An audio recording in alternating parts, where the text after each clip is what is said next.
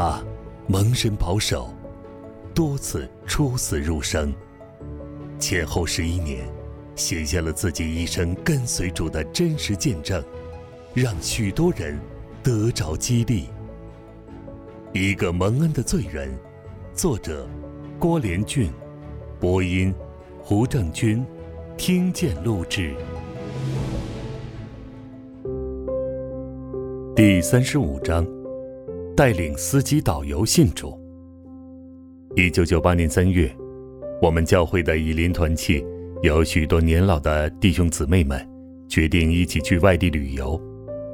我们有十几个人，由一个旅行社安排。导游兼司机是由北京来的，在美国已有八年。我刚好就坐在他的后面。我一上车就想向他传福音，但怕他开车分神。所以，等停车吃饭时，我就向他讲耶稣救人的道理。到后来，我问他：“你对基督教的观感怎样？”他说：“没有坏印象。”我问他信不信，他说：“不信。”我说：“为什么呢？”他说：“理由很多，慢慢有机会再和你谈吧。”我没有放弃他，晚上。在一家餐馆吃饭的时候，我又坐在他旁边，继续对他说：“当晚，大家决定在旅馆休息，第二天再好好玩一天。我仍不愿放弃机会，就问他：‘你可不可以今天晚上给我一点时间，我再和你谈谈生命的问题？’当时他居然一口答应，就把他房间号码告诉我。有人对我说。”你不要跟他多讲啊，明天他还要开车。我说，我会让他有足够的休息时间，你们放心。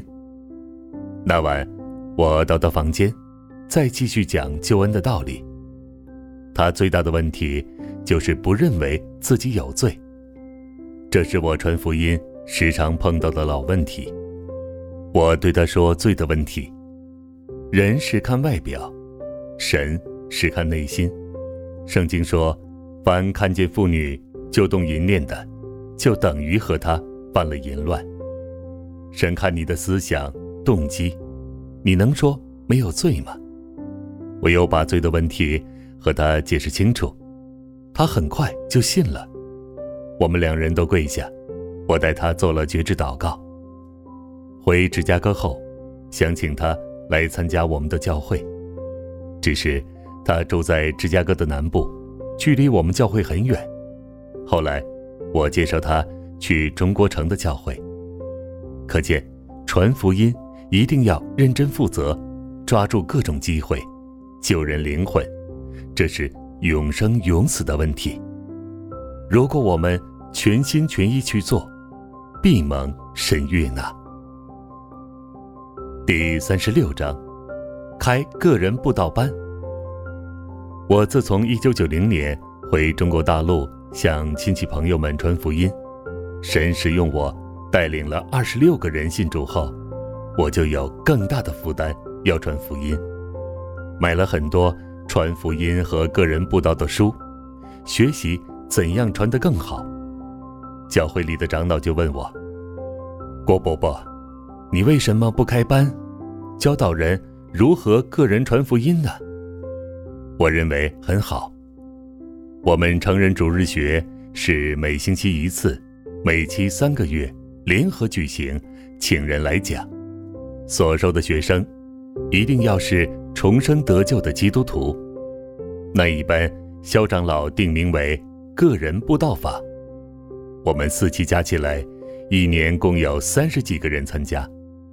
有一位姊妹回大陆以后没多久就写信说。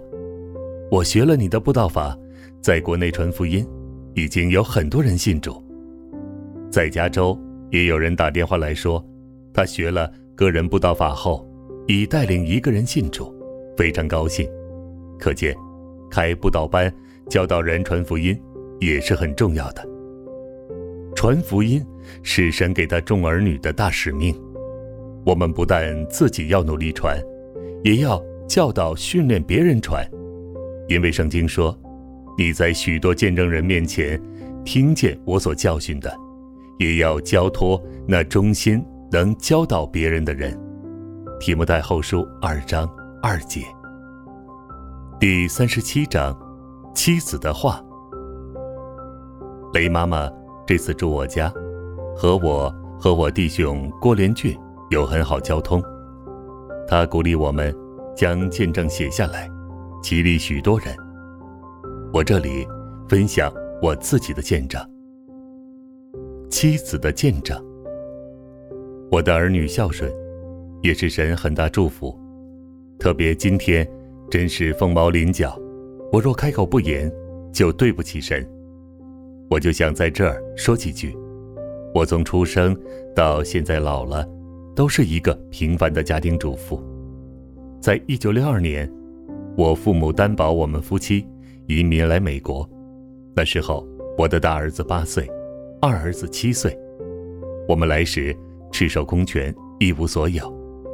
白天要工作，晚上还要学习英文，要在美国生根立足，完全要我们自己努力奋斗。那时，虽然我们已信耶稣许多年了，我们却没有重生，也不懂得什么叫重生。但神还是连续我们，他常常带领帮助我们，使我们再困难，也有条路可走。一九七一年。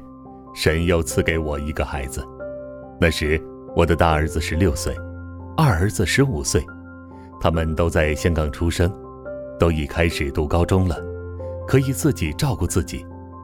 我又要工作，又要读书，很辛苦，就不想要这个孩子。那时我也不知道堕胎是犯罪的，只因收入低微，生活困难。后来我又想，说不定。神给我一个女儿，我很想要一个女儿，就没有把这孩子拿掉。那时候不像今天，能事前知道生儿生女。在一九七一年，我小儿子出世，现有六尺高，身体很好，也结婚了。自从他出事后，我就不工作了，专心在家相夫教子。我丈夫是做保险生意的。小儿子出事后，蒙神恩典，他的生意非常好。经历重生。这二十多年当中，我们在教会出出进进，以为只要星期天去教会，奉献一点金钱，就尽了我们做基督徒的责任，也不懂圣经的教导和十一奉献的真理。直到十多年前，我们参加另一间教会，那里的传道人。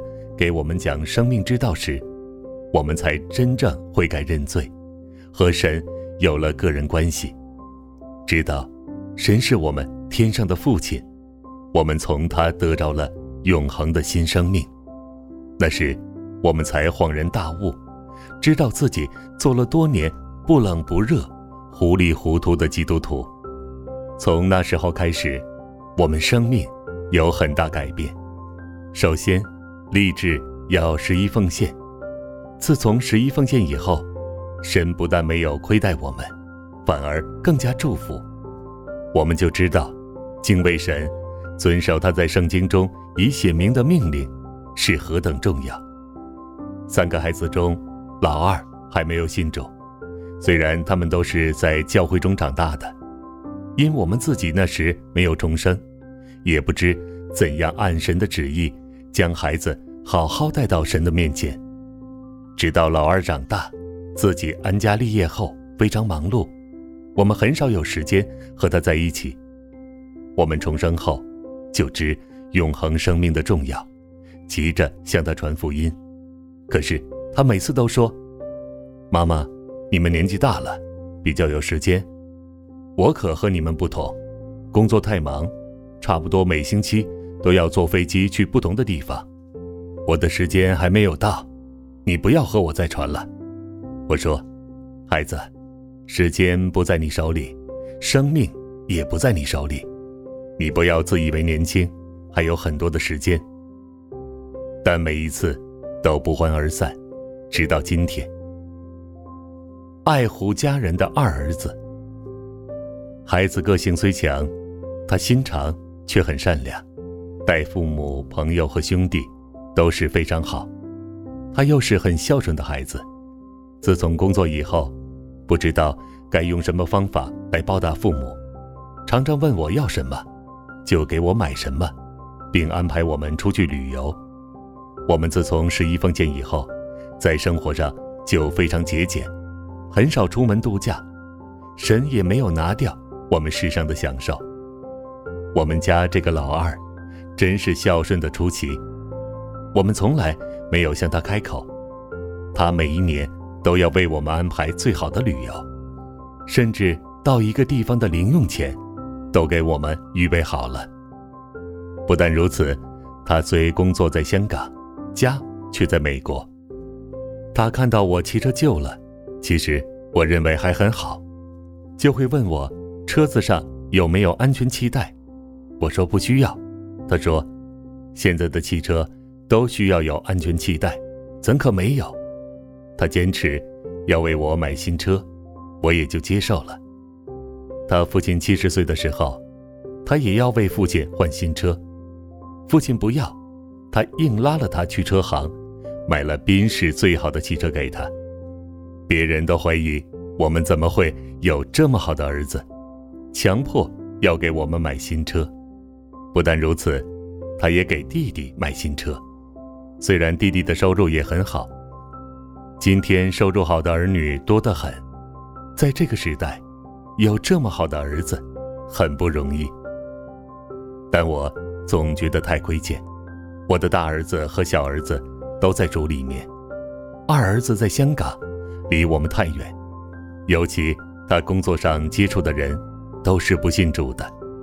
我想根本原因是在他小时候，我们自己没有重生，也不懂如何将孩子带到神面前。他一直以为他的成就完全靠自己努力。他也有一个很好的家庭，两个儿子。和一个女儿。我的大儿子和小儿子都去教会，特别是我的小儿子，他是从基督教学校毕业的，对神非常敬畏。我常常和我的小儿子分享，我说我对不起你二哥，他说，妈妈，这不是你的责任，这是哥哥自己的事情，他已经长大了，可是你不要灰心，多为哥哥祷告。圣经不是说吗？一人得救，全家得救。现在，我们夫妻的弟兄姊妹及他们儿女，都是神的儿女了。只有我这老二，我日夜为他祷告。我宁愿他蒙恩得救，大大重要过他给我那些物质上的享受。我希望他敬畏神，而不只是孝敬我们地上的父母。我丈夫心脏病，大小手术做过六次。如果不是神的恩典，他早就不在世上了。神不但救了他，也怜悯了我，给我留下这个老伴儿。现在我们二人在剩下的年日，希望多多为主得人，报答主的恩典。我没有什么可夸耀的，只夸主耶稣，因为他真爱我们一家。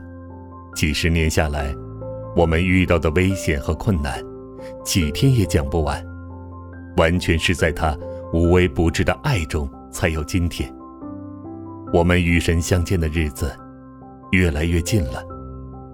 我愿剩下的年日完全为主而活，也求主怜悯我家老二，使他早日归入主的名下。我们和他才能永远。在一起。